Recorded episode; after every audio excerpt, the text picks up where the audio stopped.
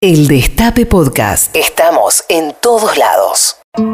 Oye obrera, oye obrero, deténgalos de chiquitos, que ya cuando grandecitos se parecen a los perreros. ¿Qué me contás? Tati Almeida, Charlie Pisoni y la voz de los que tienen algo importante para decir. En el Destape Radio. Buenos días a todas, buenos días a todos. Esta es una nueva emisión de ¿Qué me contás? Acá por el Destape Radio 107.3. Está en la aplicación, en la web nos pueden escuchar. Este es el programa de Charlie Pisoni y de la señora, la eminencia de este programa, Tati Almeida. ¿Qué tal chicos? Buen día, efectivamente. Nuevamente nuestro programa, como todos los sábados, a las 12 del mediodía, por el Destape. ¿Qué me contás? Y como siempre, eh, nuestro invitado va a tener mucho para contar, ¿verdad? Así es, Tati, te cuento que está acá en la operación técnica Juan Tomala, en la producción está Anabela González, Belén Nazar, Caro Ávila, que conforman todo este gran equipo de ¿Qué me contás? ¿Y qué equipo tenemos de producción, chicos? Buen día a todas y a todos. Buen día, Anabela, ¿cómo estás? Buen día, ¿cómo va? Muy bien. Primero que nada, quiero decir feliz día del periodista eh, deportivo y deportiva. Eh, para, para, todos mis colegas y para mí también. Feliz día a Anabel y feliz día a Belén también, ¿no? Exactamente, sí, Los periodistas deportivos. Belén Nazar. Bueno, yo estoy para eh, decirles la consigna del día de hoy para, para el sorteo.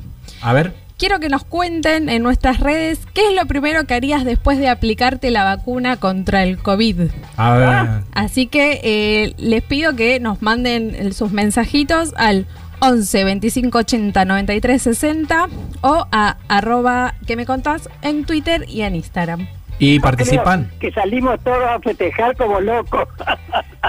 y, participan de un sorteo, ¿no? Exactamente, vamos a estar sorteando dos libros de eh, suplementos hoy de página 12. Buenísimo. Tati, ¿vos qué harías si cuando te den la vacuna? Lo primero que harías.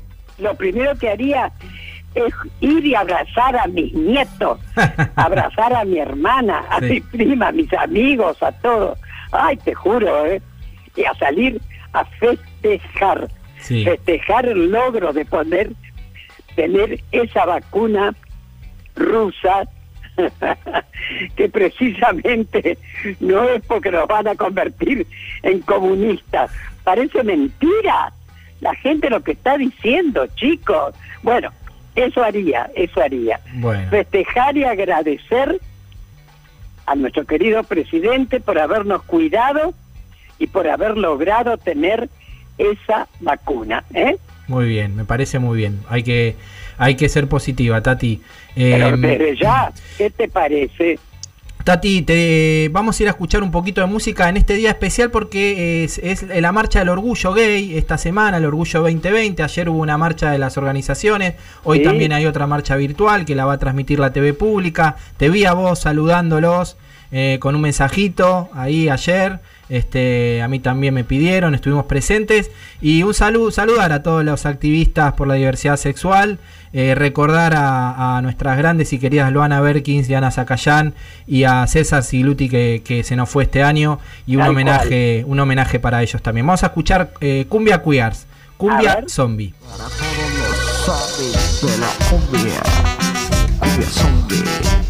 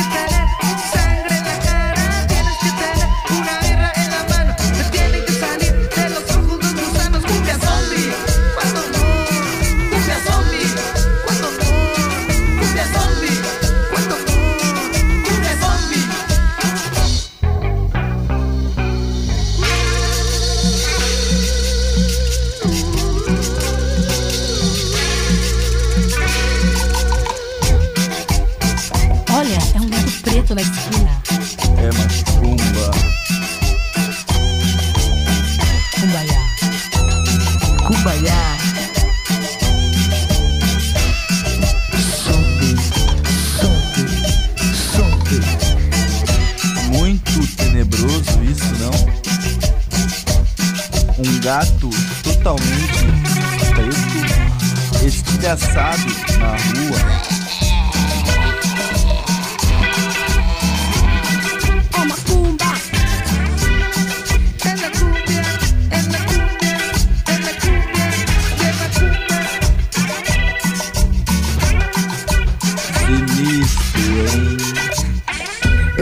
Cumbia zombie, la cumbia del panteón. Es la cumbia zombie, cumbia del panteón. Baila la, baila la, baila la, baila la cumbia zombie. Baila la zombie, zombie, zombie, zombie. Baila la cumbia, baila la cumbia zombie. Sinistro, hein? Estás escuchando a Tati Almeida y Charlie Pisoni. ¿Qué me contás? En el Destape Radio. Mucho por descubrir. ¿Y vos? ¿Qué me contás? Entrevista.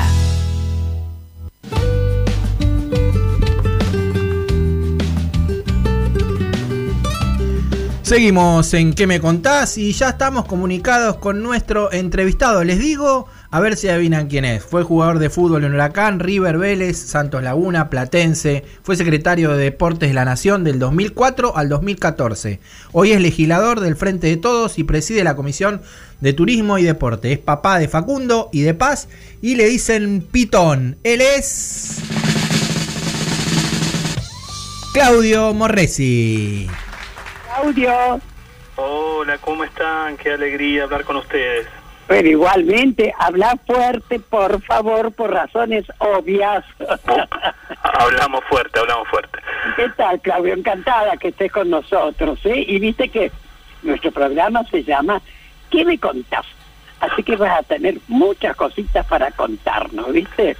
Bueno, mira, qué apellido, ¿eh? No, Ah, Morresi, realmente, querido, es una cosa impresionante lo que significa ese ese apellido, porque no solo se lo asocia con el fútbol, ¿no es cierto?, sino a una familia de luchadores, como bueno, como fue tu hermano detenido, desaparecido, tu mamá Irma, tu padre ni hablemos, Julio, nuestro querido Julio, y nuestro querido también Jorgito Morresi, tu primo, ¿verdad? Ahora contanos un poco, ¿cómo se llama tu hermano, el detenido desaparecido? ¿Y sabes por qué te digo llama?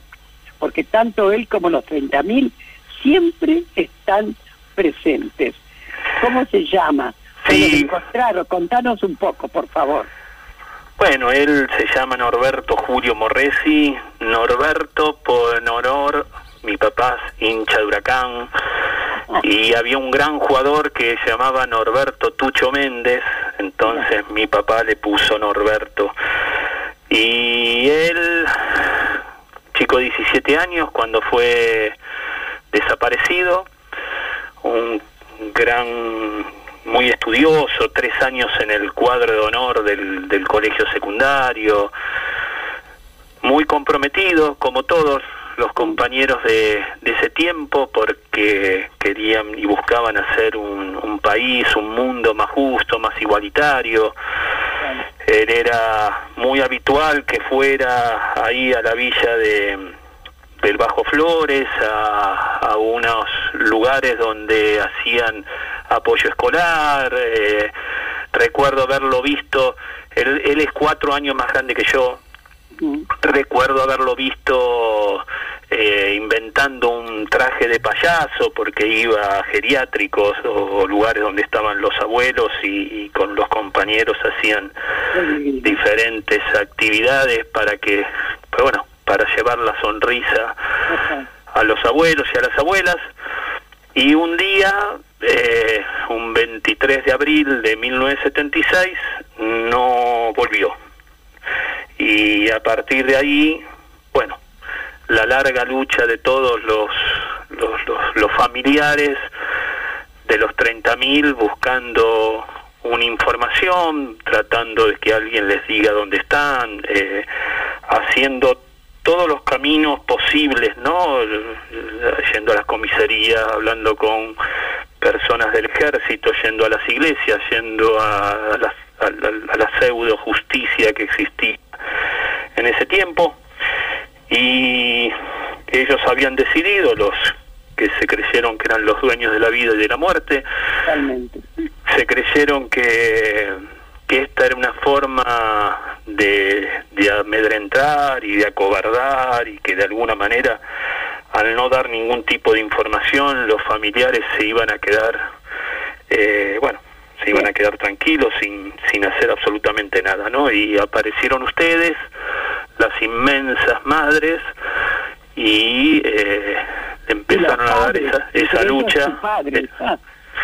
claro claro siempre mi papá eh, acompañó a mi mamá en los primeros en las primeras veces pero eh, ustedes para preservarlos a muchos padres que, que acompañaban eh, le decían que no que no que no, no, estuvieran en la plaza entonces las esperaban en diferentes esquinas cerca de la plaza. Eh, y bueno de larga lucha no la larga lucha de todos los familiares buscando eh, la, la verdad y después la, la inmensa lucha buscando la justicia. Que... Escuchame, Claudio, ¿y cuándo y cómo aparecen los restos, por favor? Bueno, a partir de, de un documento secreto del 601 de Ejército que le llega al equipo de antropólogos, se puede empezar a hacer un, bueno, yendo a al, lugar donde habían sido tirados los, los restos y se hace todo el trabajo de los antropólogos de eh, bueno hacer esa, ese inmenso trabajo no de, de, ir eh, con primero con una pala y después con unas cucharitas. Yo me acuerdo estar presente cuando fueron exhumados los los cuerpos de mi hermano y del compañero. Se da la vida tiene esas cosas. El compañero que estaba con mi hermano, que fueron asesinados juntos, Roberto de apellido, y hoy mi compañero de bancada es su hijo, Santiago Roberto, los dos estamos siendo legisladores del, gobierno de la ciudad. Mirá vos, ah. Increíble. increíble. Eh, Claudio, vos cuando jugabas... encuentran a los restos de tu hermano, ¿verdad? No, no te entendí bien. Este, eh. Así es como lo encuentran. Claro, claro, ahí empieza a ver todo el, trabajo que hace y, este, bueno, ahí se, se sabe que a, Roberto lo asesinaron de un con este, una descarga de ametralladora en el estómago mm. por cómo el, el cuerpo cuando ese exhumado muestra cómo son las formas de, de, cómo se produce la muerte. Y a mi hermano le encuentran cinco balazos en la cabeza, eh, a 15 centímetros de, de, bueno, de su cabeza fue descargada la, la pistola que tenía en ese momento el asesino. Eh, y ahí después... Gracias a Dios pudieron recuperar los restos, ¿verdad? Que eso es lo que estamos, tanto estamos esperando ya, ¿no? Sí, somos una familia que ha tenido esa inmensa suerte, ¿no? Esta suerte, entre comillas, pero suerte sin duda, porque se ha podido cerrar el, se ha podido de alguna manera cerrar el círculo, ¿no? De, Exacto, exactamente. mis padres han tenido la posibilidad de llevarle una flor a mi hermano en, Flores, donde está enterrado y y, nunca han abandonado la lucha, ¿no? Hacer el duelo, ¿viste? Que no quiere decir que termina la lucha, para nada, para nada. Es hacer el duelo. Bueno, Claudio, y ahora vamos a otra pregunta, muy sintomático. ¿Por qué te llaman pitón? eh, a veces no quiero contar porque prefiero dejar la, la imaginación. Este...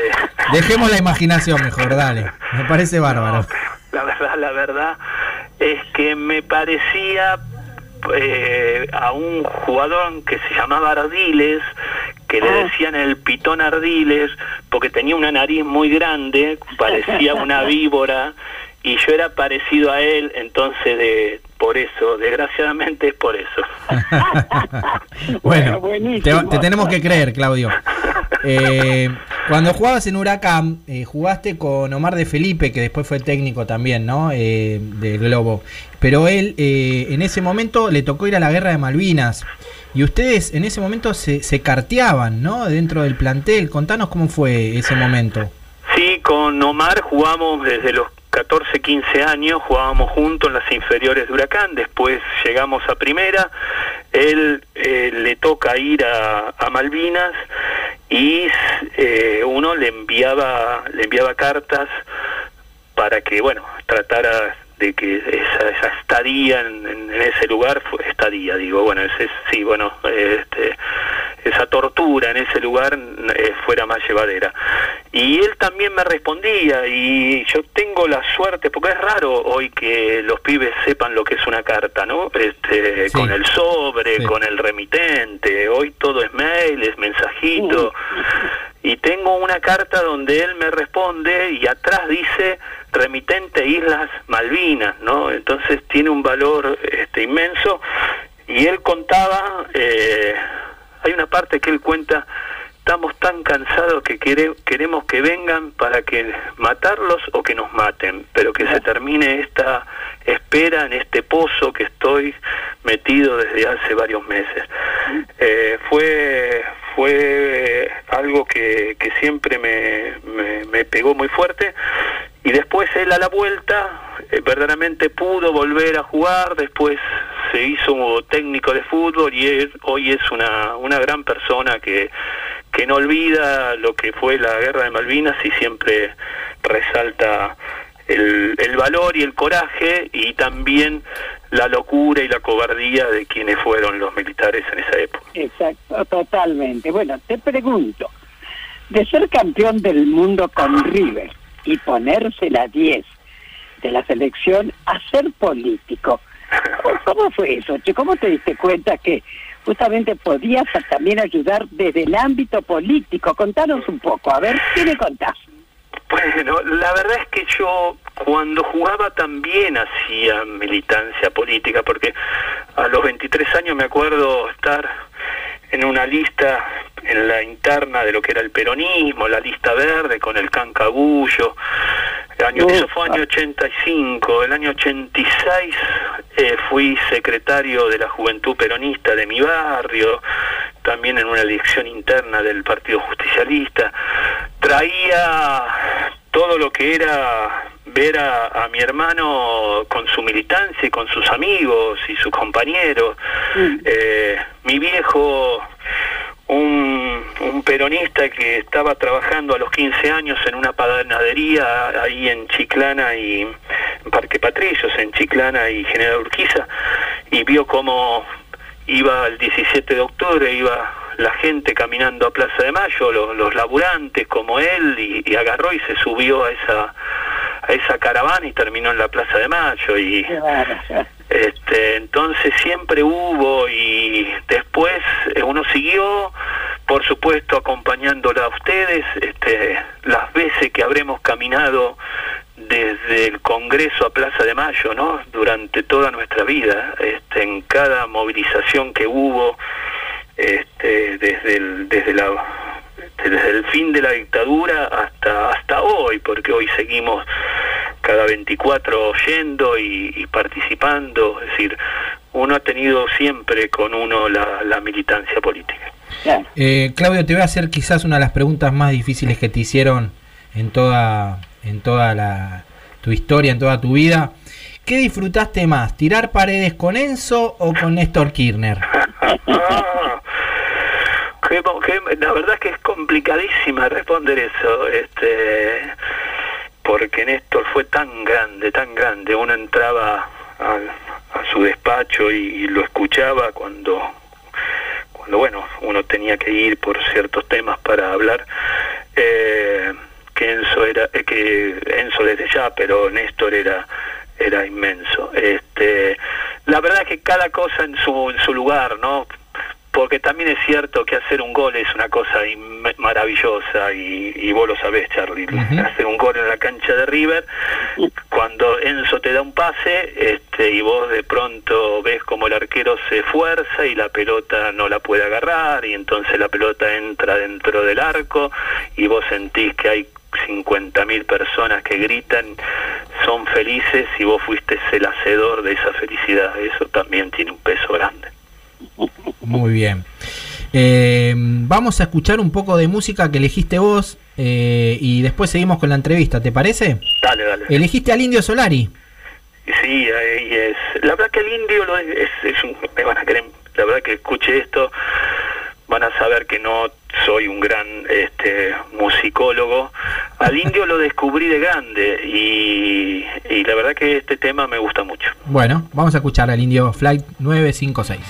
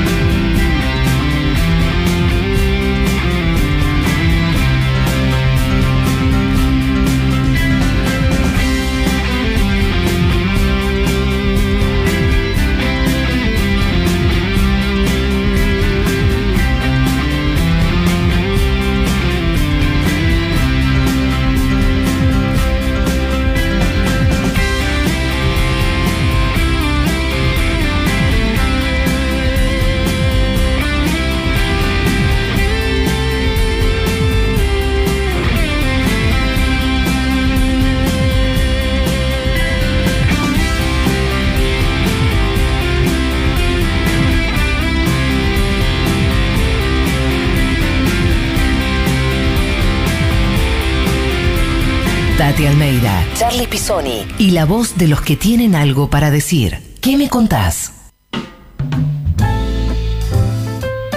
Bueno, tenemos mensajes en nuestras redes para Claudio con la consigna, ¿no, Ana? Exactamente.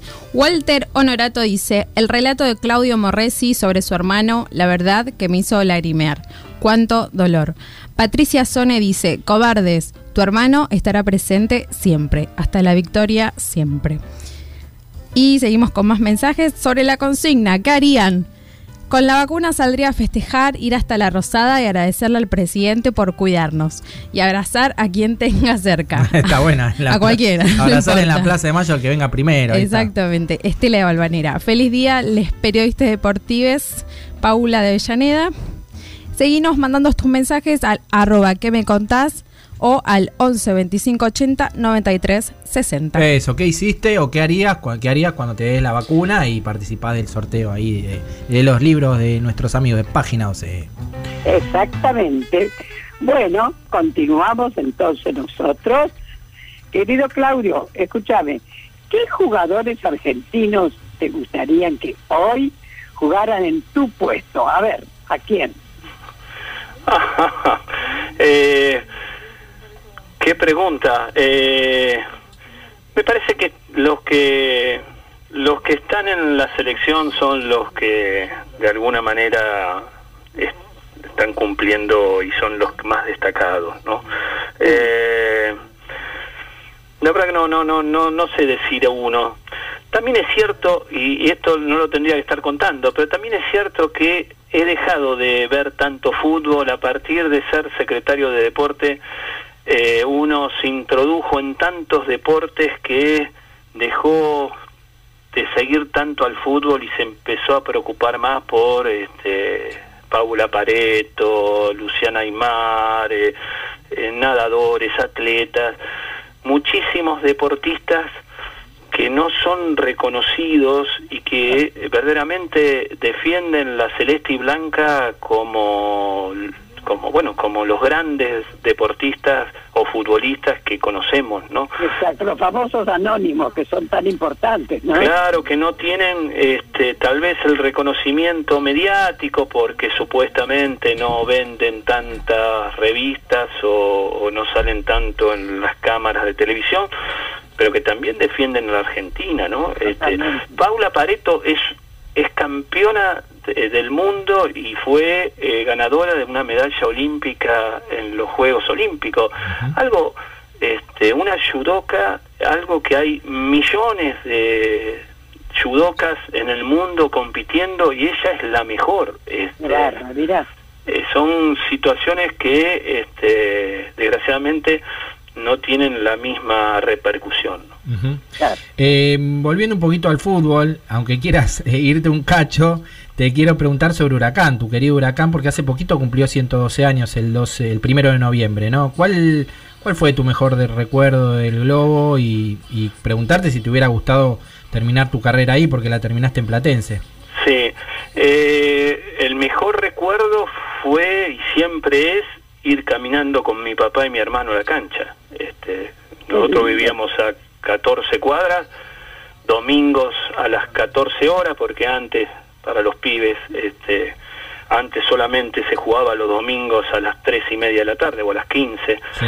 y uno salía, terminaba de comer los ravioles, este, salía caminando y se iba a la cancha y pude cumplir ese sueño de uno veía a esos jugadores con la camiseta blanca y el globo en el pecho y quería un domingo ser uno de ellos, ¿no? Y un día el destino hizo que eso sucediera, entonces un día me puse la, la blanca con el globo en el, en el pecho y este, estuve ahí en la cancha de Huracán y este así que ese fue fue uno de los momentos más.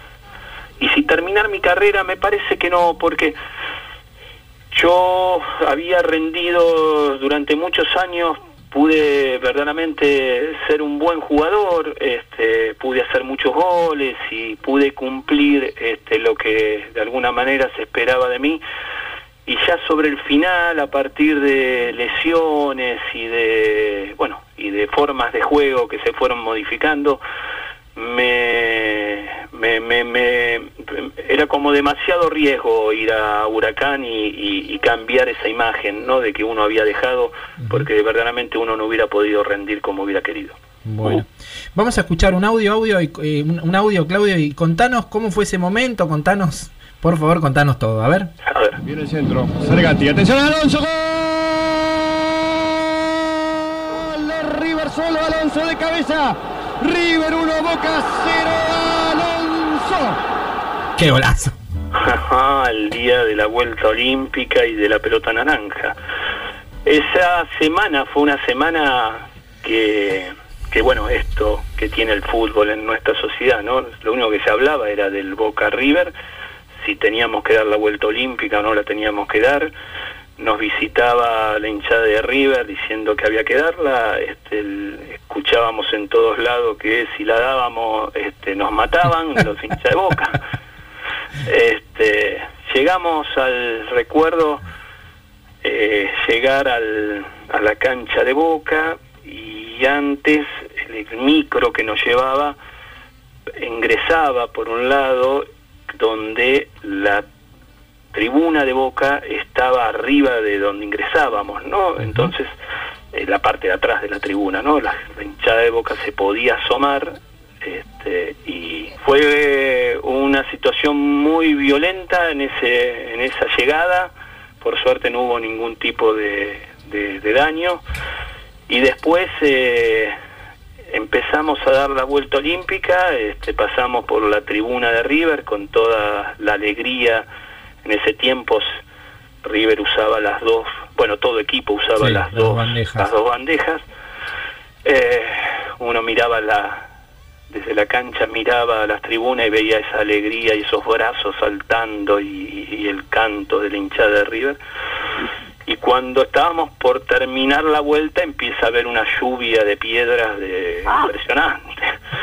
Este, entonces, este, ahí, eh, bueno, tanto en ese momento como cuando finalizó el partido, eh, fue una situación de, de- bueno, está está grabado ahí, Sí, hay, sí, sí, hay que, hay que verlo, ¿no? Pero fue fue una y fue la gran el gran día del Beto Alonso, el ídolo Claro. máximo de la hinchada de River, de pronto se encontró como este bueno, como eh, con su tradicional rival este, en la cancha de- de Boca, hizo dos goles y este, se los ofreció a, a la hinchada de River. ¿no? Ese fue un, un gran día para River y desde ya para el Beto.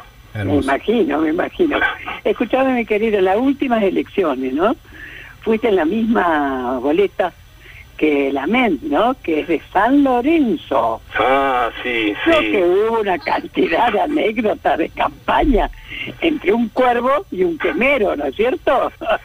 Sí, ahí el, también esto de, de- de la pasión del fútbol, ¿no? En, en cada lado que va, íbamos, este, se daba esto de las bromas de la gente, de, este, también era, era, era políticamente eh, importante que, Claro. que nos virquieran juntos, ¿no? Claro. Este tema de la unidad, de, este, porque bueno, para muchos hinchas de Huracán también votar a un candidato que este, era presidente de San Lorenzo era una situación este, complicada, pero Claro, ¿qué te parece? pero primó más la inteligencia y, y- y creo que no hubo eh, corte de boleta por ese tipo de situaciones, ¿no?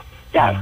Bueno, vamos a seguir escuchando más música elegida por nuestro invitado, Claudio Morresi. Vamos a escuchar a Leonardo Fabio, el primer invitado, invitada que elige a Leonardo Fabio, Claudio. Más en esta semana que lo, lo perdimos, ¿no? Este, pero bueno, este, a mí este tema y tal vez a ti, ta- a- ay, perdón, a, a Tati también le, le va a gustar. A ver, vamos a No, escucharlo. a ver. Ella, ella ya me olvidó. Yo, yo la recuerdo ahora. Era como la primavera, su anochecido pelo voz dormida el beso junto al mar la fiebre que me llevó a su entraña y soñamos con hijos que nos robó la plata.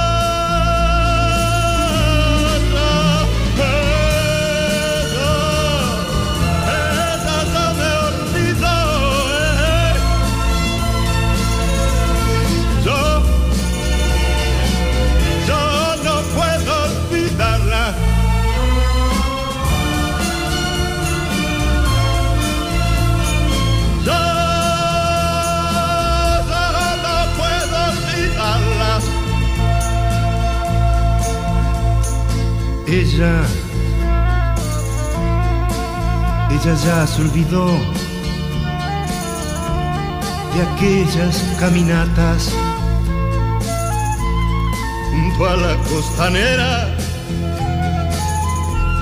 y el pibe que miraba.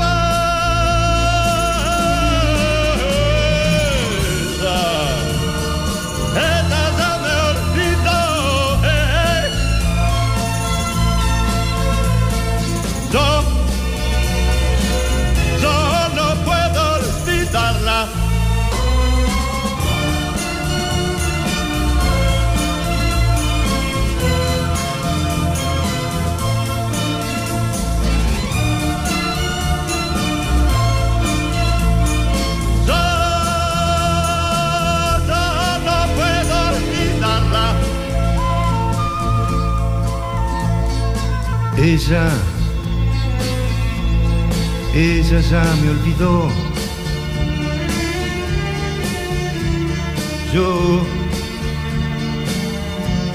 yo la recuerdo ahora. ¿Cómo no recordarla? En cada primavera, si llega con la brisa, se la lleva la arena. Ella, ella ya me olvidó. eh. Yo, yo no puedo olvidarla.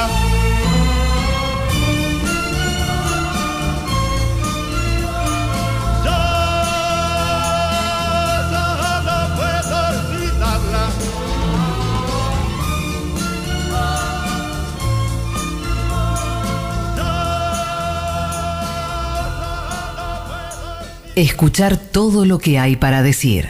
¿Qué me contás? ¿Qué haría yo cuando me dé la vacuna? Y no, más que nada pediría que Cristina haga un acto en Plaza de Mayo y ir todos a Plaza de Mayo. Ahí- ese es el lugar nuestro para festejar. Un acto de Cristina en Plaza de Mayo.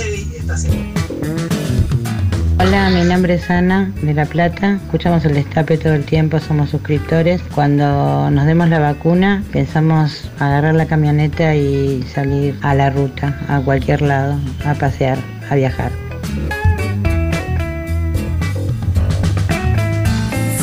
Seguimos al aire, seguimos con más mensajes.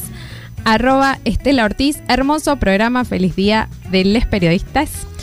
Grande Claudio querido, desde este relato más aún en mi corazón. El Enzo hizo tan bellos goles porque te tenía al lado. ¿Cuántas alegrías nos diste? Arroba Sil, bajo Tarquini dice. Y seguimos con la consigna. Juntar a toda mi familia, ir a cenar para festejar que vencimos, pasamos y sobrevivimos a esta jodida pandemia y besarlos y abrazarlos fuertemente y sobre todo a mi tía de 88 que venció el COVID. Arroba alfo-pablo, abrazar a mis viejos, a mis viejes, a mis amigues y después gran encuentro popular en Plaza de Mayo. Emma dice, ir a abrazar a mi mamá muchos meses sin ese abrazo. Bueno, todos queremos abrazarnos, ir a la Plaza de Mayo, de Mayo. Y te cuento que el sorteo es por dos libros de página 12 de suplemento Soy. Uno es En breve cárcel y otro es Diccionario travesti de la T a la T de, de Guayar, Marlene. Marlene Guayar.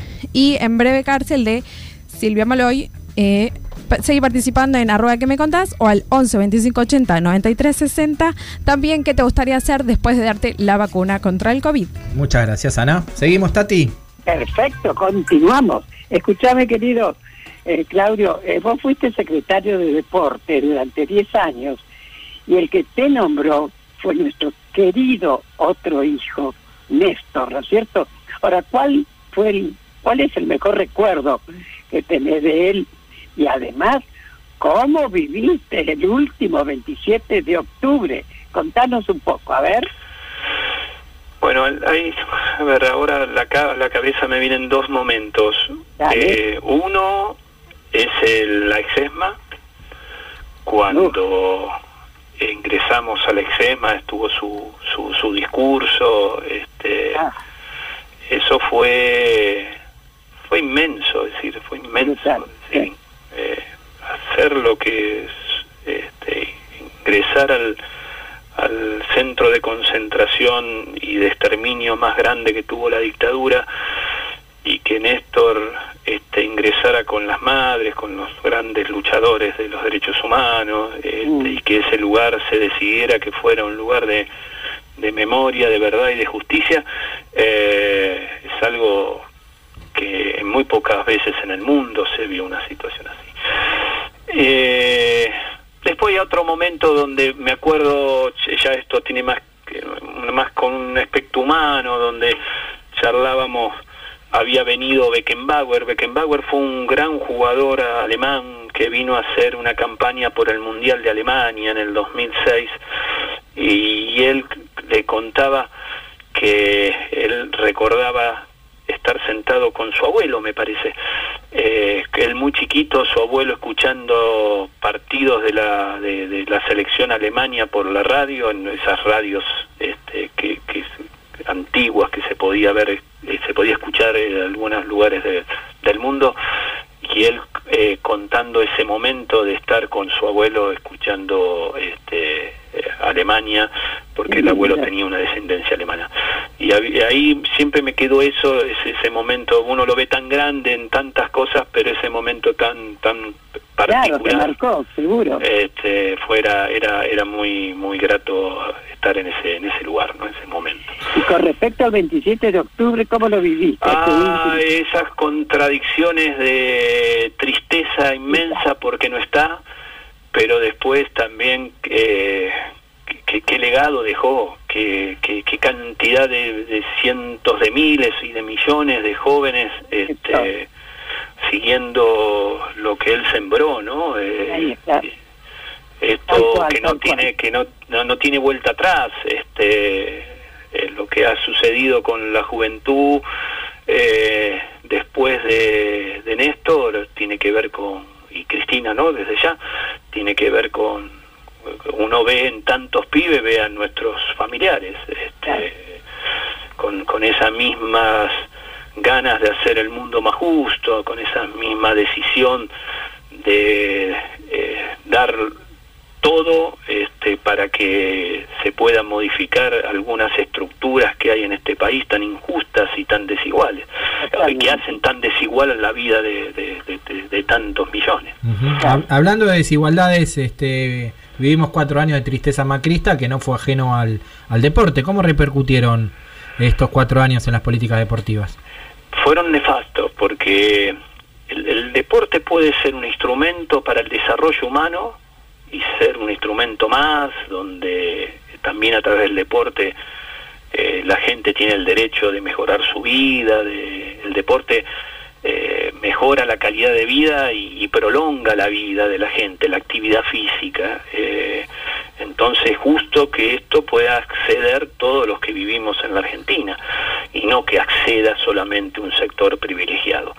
Y el deporte puede ser eso, solamente el acceso de un sector privilegiado y un gran negocio para, para muchos, ¿no? Eh, También lo pueden utilizar como lo quiso utilizar la dictadura en el 78 como un, un- un gran telón para este, cubrir sus crímenes de lesa humanidad y querer dar una imagen de la Argentina que no era no era tal.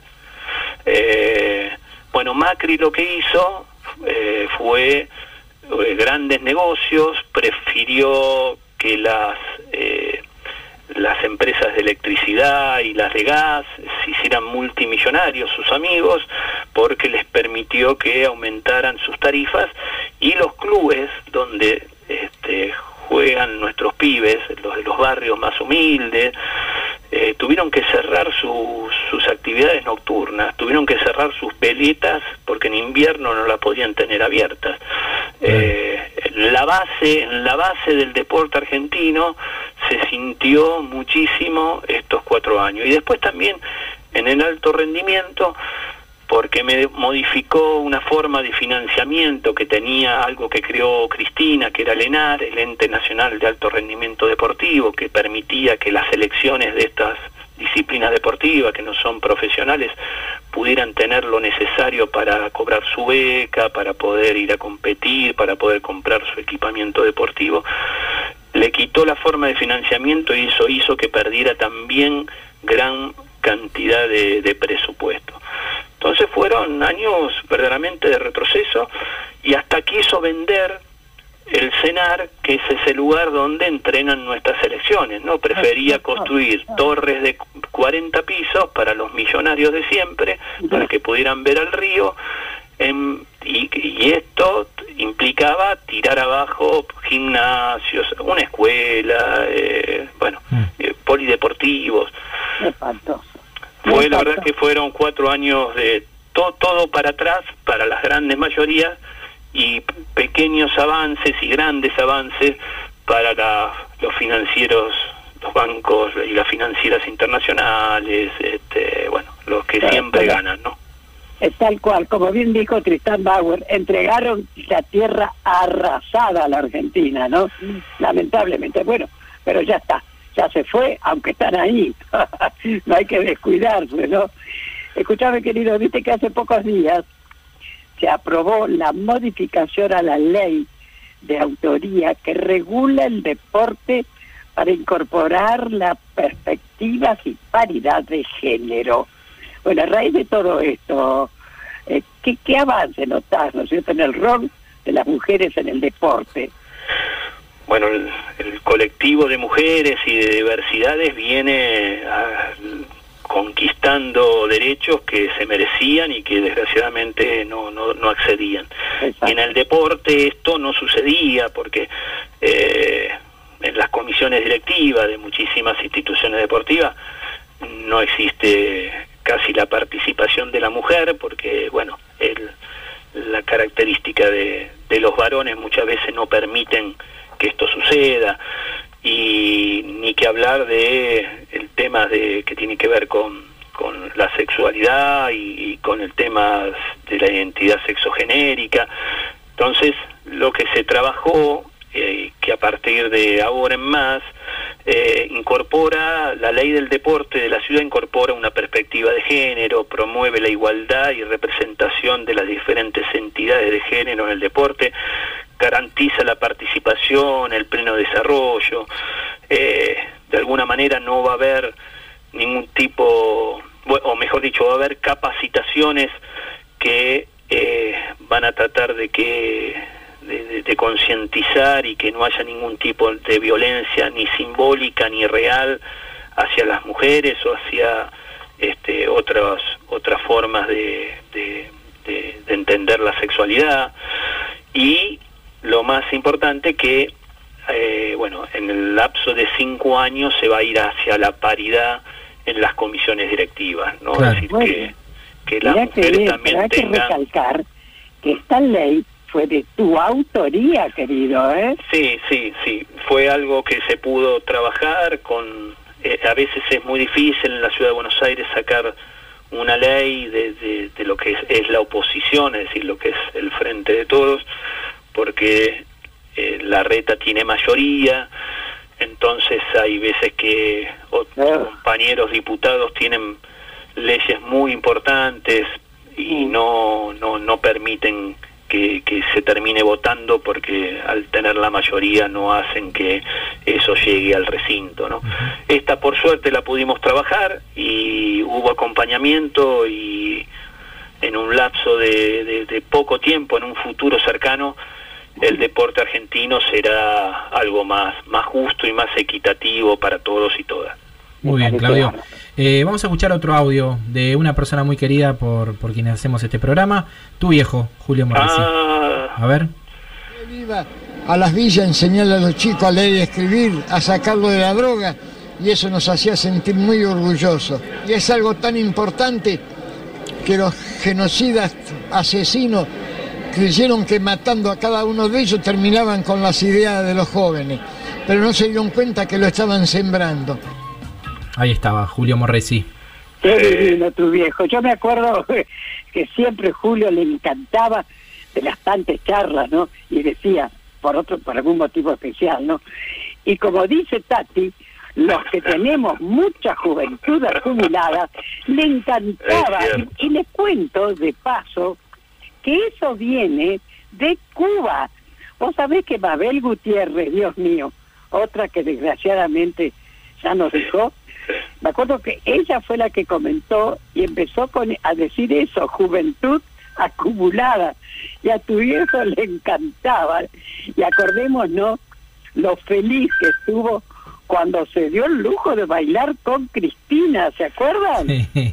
sí. Sí, yo me gusta desde ya que, que, que verlo a él. Me acuerdo que ese día eh, era una convocatoria inmensa, inmensa, de- había- y se produjo una lluvia, este, eh, una lluvia tremenda, ¿no? Entonces, eh, después de la lluvia, todos volve- no, nos fuimos a tratar de, de- de cubrir un poco este, ahí en algunos lados de la Plaza de Mayo, no, pero la mayoría nos quedamos.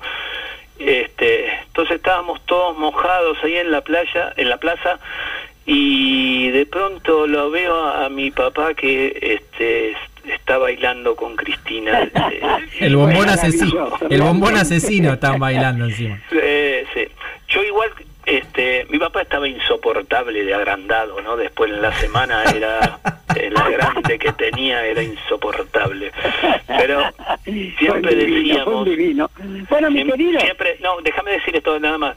Dale, Eh, dale. Siempre decimos que en esa plaza que fue bombardeada, en esa plaza donde estuvieron las madres luchando por, por todos, eh, en esa plaza, por tal vez por primera vez, un gobierno y un representante de los organismos de derechos humanos bailaron juntos. Tal cual. Este, eso fue algo que, que es, Es lo, que más que hay que resaltar, ¿no? Más allá que haya sido él, él representaba a, a todas las madres, a todos los luchadores de, de los organismos. Pero por Este, supuesto, por supuesto. Qué tipo estupendo que fue. Bueno, mi querido Claudio, estamos llegando al final de tu entrevista y quiero que me digas, ¿te has sentido cómodo, bien, contento? Eh, la verdad que uno está siempre muy nervioso de, hacer esta charla con ustedes, porque ustedes son dos grandes, son dos, dos personas que han este, caminado por la vida peleando, luchando, logrando este, lo que se ha logrado. eh, y la verdad que uno lo, lo, lo, lo siente mucho, así que ojalá haya salido bien y mi agradecimiento por siempre. Y, pero además, como nuestro programa se llama ¿Qué me contás?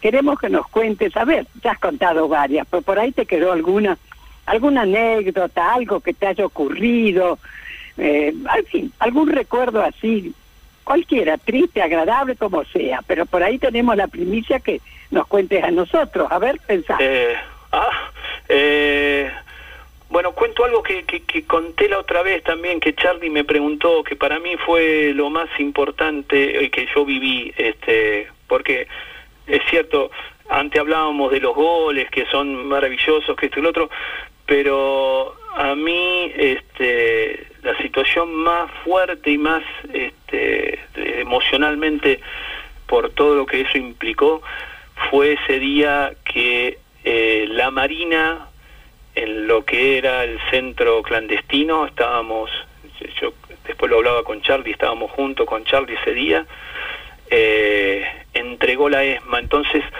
atrás de a, a cuatro o cinco metros de donde estábamos nosotros eh, había una mesa grande donde estaban estos marinos vestidos con su eh, uniforme blanco reluciente eh, y firman la entrega de la ESMA. Ah, Y en ese momento alguien empieza a cantar como los nazis le va a pasar a donde vayan los iremos a buscar. Y fue eh, impresionante cómo sonaba eso ahí adentro y lo que eso implicaba, ¿no? Que es De acuerdo, ese símbolo de de, ahí donde pasaron 5.000 compañeros, le estábamos catando en la cara a...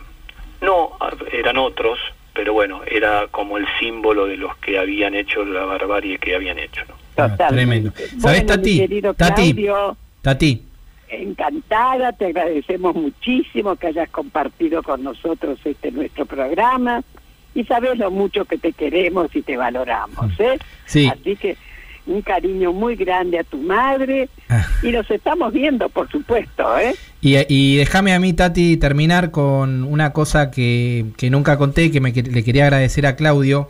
Sabés que, eh, viste, cuando sos chiquito que siempre eh, tenés una idolatría por, por, por los jugadores de fútbol, y yo como hincha de River, eh, cuando tenía nueve años, eh, mi tío se contactó con, con, con- con Claudio y nos, nos vimos en un café eh, en- eh, ahí en la confitería de River y, y estuvimos charlando y después me dijo, eh, ¿te gustaría ir a, a ir- entrar al vestuario a ver a, a los jugadores? Y imagínate, nueve años, diez años, River había sido campeón del mundo en el 86. Eh, estaban todos los campeones del mundo, incluso los campeones de México, de Argentina, ¿no? Entonces digo, bueno, dale. Y entré y estaban ahí todos los muchachos. Estaba el Tolo Gallego jugando un cabeza con Ruggeri, con Canigia.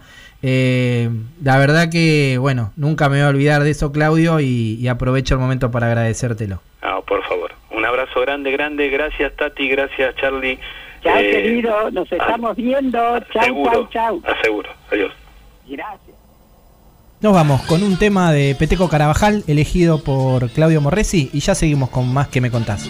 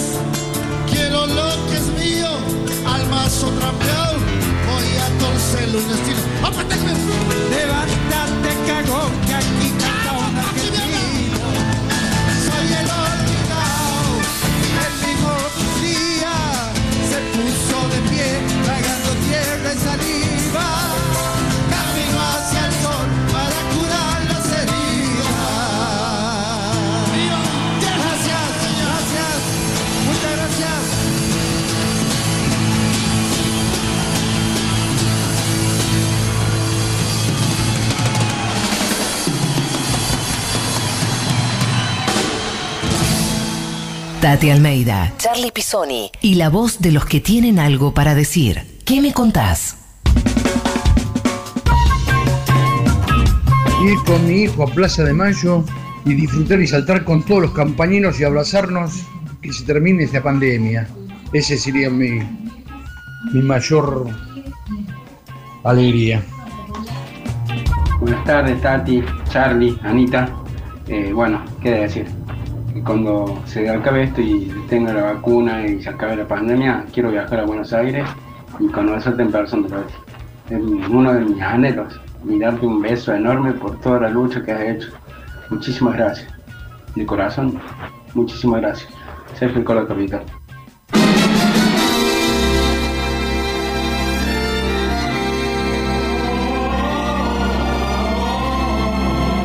Desde este momento, Destape Radio presenta a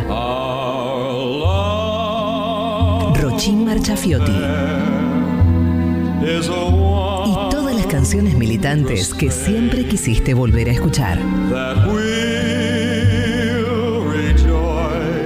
Buenas tardes, Vicky G. Buenas tardes, Rochín Marchafiotti. Buenas, ¿cómo estás, Charlie, Tati? ¿Cómo andan por ahí? ¿Cómo está usted? Bien, acá andamos, dispuesta a inyectarme una ensalada rusa. No tengo ningún problema para que se termine todo esto. ¿Qué harías, Vicky, cuando, si cuando te dan la vacuna? Lo primero que haría cuando te den la vacuna. Ay, no, mira, no creo que sea horario para decir todo lo que... Pasa- pasar la gorra seguro, ¿no? Lo- Mirá, ahora me doy cuenta que pasar la gorra es alto riesgo, no solo por la cercanía con el espectador, sino que después contás la plata. Claro. O sea, todo el tiempo. No sé, mira, por- y verlos a ustedes, ir un día al piso, mirá con qué poco uno ya está feliz. Es poquito. Viste, que, que Tati Almeida nos pueda venir a ver en vivo, porque con las redes se hace imposible. querida, porque no la pego, no hay tu tía, no me No, puedo no enganchar, che, no para ver. Está difícil, mío. bueno, bueno. Pero los estaba escuchando y tenemos una canción, encontré una bastante especial, ¿eh? De la década del 80. A ver. Estaba buscando las del Alca, pero solo encontraba los discursos, las canciones Qué lástima. Había buenas, había buenas en hora. buenísimas, las estuve buscando, pero no, también en el 2005 tampoco que la gente filmaba con los celulares, tampoco. Claro, claro, claro. Por eso cuesta. Vamos con la de los 80. A ver, vamos con la de los 80.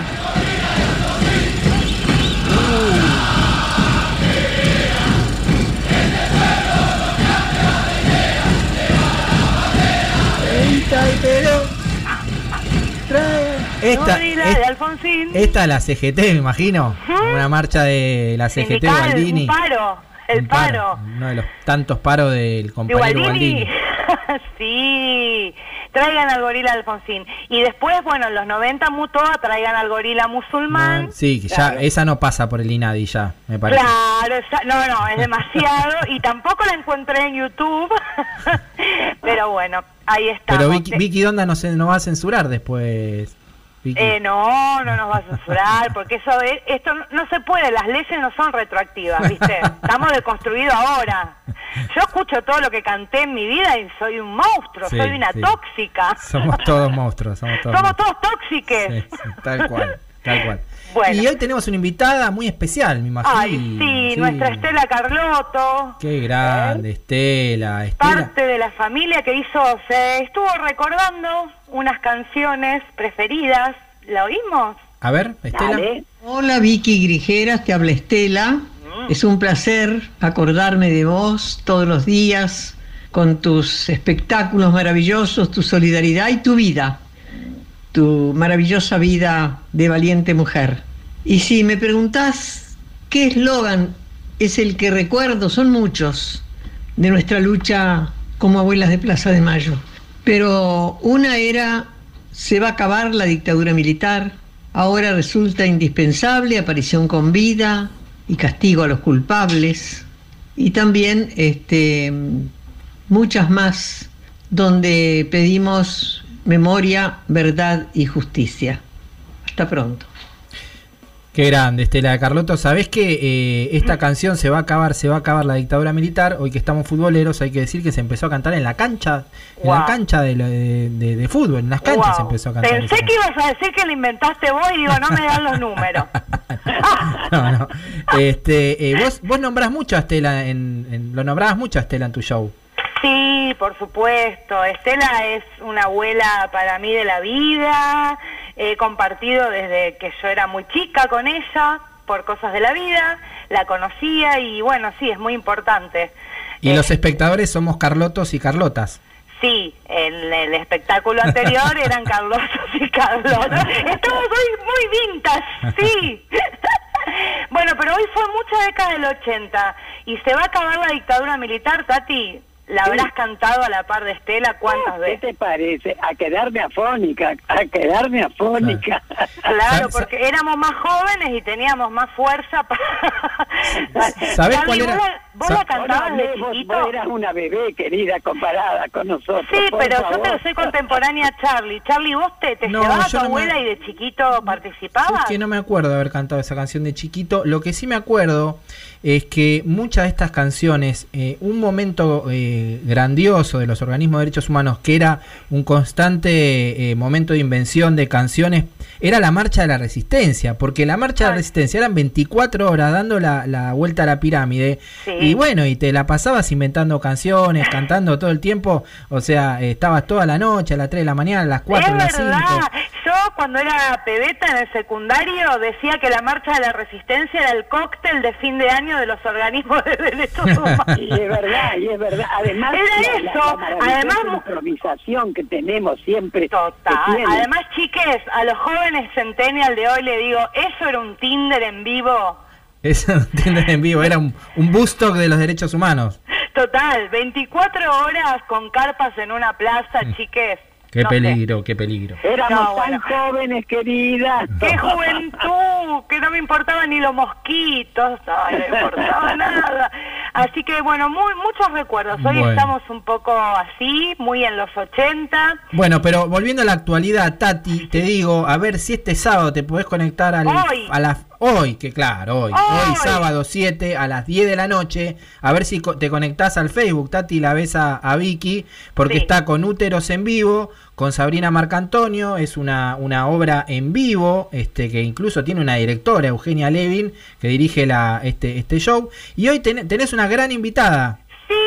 Choreándole a TBR, al viejo TBR, tenemos nuestra crítica invitada de lujo que es Dora Barrancos. Qué ¿Qué te grande? Dora, la queremos mucho, Dora. Dora es una genia. Mira, hoy, hoy si venís baja de autoestima entre que Estela que te recuerda y te admira y Dora Barrancos de crítica invitada, salvo que diga, chicas, esto es una porquería, estoy pumpa de arriba. Y bueno, ¿te acuerdas, Charlie, que ya la tuvimos nosotros Sí, en una nuestro genia. programa? Una Dora? genia total. Y la entrevistaron y también Dora nos dejó su canción. También, Eh, ¿Cuál? A ver. no, la otra vez. otra. Sí, sí, desde ya.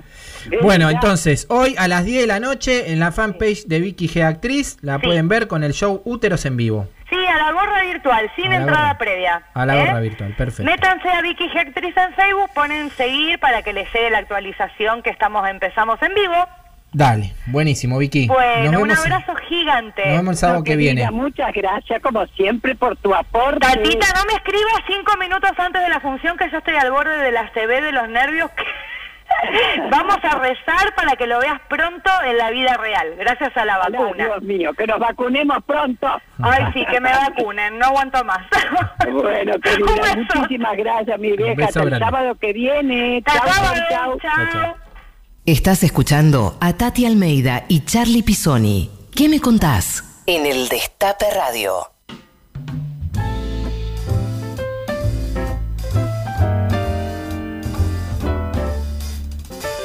Oh, bueno, bueno, bueno, tenemos ganador, ganadora del sorteo de los libros, ¿no, Ana? Exactamente, ganadora, una mujer más.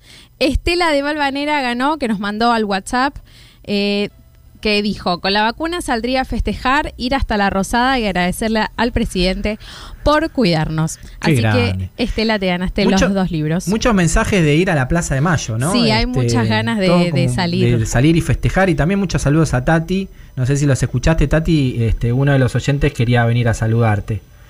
Como Este, no, ya lo creo. así Bueno, que ya nos vamos a organizar. Lo ¿eh? invitamos al, al- al muchas compañero de- cordobés a, a acercarse cuando se dé la vacuna. Muchas ganas de comer asado tiene la gente también, así Uy, que bueno, sí, con este amigo cordobés podríamos hacernos un asado. Me parece bárbaro. Estás escuchando a Tati Almeida y Charlie Pisoni. ¿Qué me contás? En el Destape Radio. La igualdad es una construcción diaria. Panorama de Derechos Humanos en ¿Qué me contás? Al adversario la mejor calidad de justicia, la mejor calidad de justicia, con los mejores jueces y con el mejor respeto de los códigos procesales penales. Usted sabe a qué me estoy refiriendo. Si no es una payasada que no la cree nadie. Entonces, señora presidenta, esto se lo digo a los que están afuera, que nadie se deje llevar por la cultura de la derrota. ¡Bravo, chicas! Ustedes han levantado alto el honor y la dignidad de las mujeres argentinas. Esta causa esta noche tiene un, un pequeño descanso, pero en poquitas semanas todas de vuelta de pie, porque si no sale hoy, el año que viene vamos a insistir, y si no sale el año que viene, insistiremos el otro. Nadie podrá parar a la oleada de la nueva generación. Será ley, habrá ley contra viento y marea. Gracias, presidente. Ahí estaba nuestro queridísimo Pino Solanas y este homenaje desde aquí, desde que me contás, Pero a desde este ya, gran luchador. Qué tremendo que nos ha dejado otra de las grandes personas queridas que nos han dejado. Bueno, él estaba como embajador argentino ante la UNESCO allá en, en París y ahí, querido, se contagió, Dios mío. Sí. Así que lamentablemente, querido Pino, nos has dejado, pero físicamente, porque todo lo que has hecho realmente con tus películas, con tu compromiso, así que vas a estar siempre, siempre presente, Pino. Sí, así es, y así lo recordamos en este discurso que daba en este, la votación en el Senado de la ley de interrupción voluntaria del embarazo, este, que alentaba a, a seguir luchando y a seguir movilizándose. Y también, Tati, este, lamentablemente fue una semana de muchas pérdidas porque perdimos Sí. a, a Esther El Cadri, que es la mamá de Cacho El Cadri, ese gran militante de la JP de los años 70 y que también era una gran luchadora de- del movimiento de los derechos humanos. Totalmente. Y además, nuestro querido, ay, perdón, Bastero, Víctor horror. Sí, Víctor todo Basterra. lo que le debemos a este muchacho, pensar las fotos que él sacó, acordate, comprometiéndose, y que gracias a esa foto después se pudieron presentar, ¿no es cierto?, cuando se lo juzgó a todos los genocidas de la ex ESMA. Realmente, muchas pérdidas, Charlie, Sí, ¿eh? sí, muchas sí. pérdidas, Víctor, lamentablemente. La de ¿eh? Víctor, bueno, eh, como decías, él, él, eh, los, los genocidas lo, lo obligaban a hacer trabajo esclavo y en ese trabajo esclavo era el de sacar fotos para, para falsificar documentos para, para la Armada, para los genocidas y él se robaba esas fotos, se las Claro. robaba porque él podía, él eh, tenía como unas, al final de la dictadura, él estuvo más de tres años en la ESMA y él ya tenía como una, como una libertad condicional, entre comillas, eh, porque lo podía salir. En esas salidas que hacía del predio de la ex ESMA, él se llevaba los negativos. Esos negativos después sirvieron como prueba, como decís vos, y para nosotros, para nosotros los hijos nos sirvieron como fotos de los scratches también, porque nosotros, Totalmente, gracias a esas totalmente. fotos, Además, pudimos... que a él lo secuestraron en, en la EMA junto con su compañera Sí. y a su hijita Sí. de dos meses. Eva. Y estando preso, pobrecito, sufrió dos paros cardíacos por la tortura, ¿no es cierto? Y ahí fue, bueno, después le pusieron a trabajar, como vos comentaste, ¿no es cierto? Eh, en la parte de, de documentación. Sí. Y ahí fue cuando empezó a sacar las fotos que se las metía por todos lados Sí. y la fue sacando que fue tan tan importante después en el tes- como testigo clave de, de los juicios por la verdad no así que querido Víctor siempre seguirás presente vos también eh Así es, un, un recuerdo a, a Pino, a Esther y, y a Víctor de, de aquí de qué me contás, Tati. Nos- Tal cual. nos- bueno, nos- chicos, una vez más hemos llegado al final de nuestro programa. Pienso que ha estado muy lindo, muy ameno, como siempre, con nuestro invitado que hoy tuvimos, episodio como Reci. Así que a todas, a todos, a todes, a nuestros queridos oyentes, hasta el próximo sábado a las 12 del mediodía por el destape en nuestro programa. ¿Qué me contás? ¿Verdad, Charlie? Así es, hasta el próximo sábado, quédense, ahora viene el Panoju, el Panorama Nacional de Juicios de Lesa Humanidad, y después Big Bang, la repetición del programa de Marcelo Figueiras de ayer. Quédense, te mando un beso, Tati. Chao, querido, a todos los chicos de la producción. Chao, chao, Chao, chao. chao. Panoju. Panorama Federal de Juicios a los Genocidas. Panoju. Panorama Federal Semanal. Panoju 72, semana del 2 al 6 de noviembre. Novedades. Provincia de Buenos Aires. La Plata, Circuito Camps. Después de casi ocho años del fallo del Tribunal Oral Federal número 1, la Sala 1 de la Cámara Federal de Casación Penal confirmó la sentencia, manteniendo las condenas a perpetua para Miguel Osvaldo Checolats y otros 15 genocidas, y para otros 7 con penas de entre 2 y 25 años de prisión. Tucumán. Mega causa 14. El Tribunal Oral Federal mantuvo su rechazo al pedido del beneficio del arresto domiciliario para el genocida Luis Armando de Cándido, condenado a perpetua por delitos de lesa humanidad. Seguirá preso en el penal de Villurquiza. Ciudad Autónoma de Buenos Aires. ESMA unificada. El Tribunal Oral Federal número 5 rechazó el pedido del genocida Carlos Eduardo Daviú, condenado a 12 años de prisión pero con libertad condicional, para obtener el cese de la vigilancia electrónica y el levantamiento de las restricciones de circulación, principalmente el impedimento de salir del país. Esto pasó. Siguieron las audiencias de modo remoto desde San Martín, Ciudad Autónoma de Buenos Aires, La Plata, Mar del Plata, Córdoba, Mendoza, Bahía Blanca y Rosario. Muy bien, con esto damos por terminada la audiencia. Esto fue Panoju, Panorama Federal de Juicios a los Genocidas. Una realización de Hijos Capital y La Imposible. www.laimposible.org.ar Hablar, escuchar, decir. ¿Qué me contás? Tati Almeida y Charlie Pisoni vuelven la próxima semana para darle voz a quienes tienen algo importante para decir. El Destape Podcast. Estamos en todos lados. El Destape Podcast.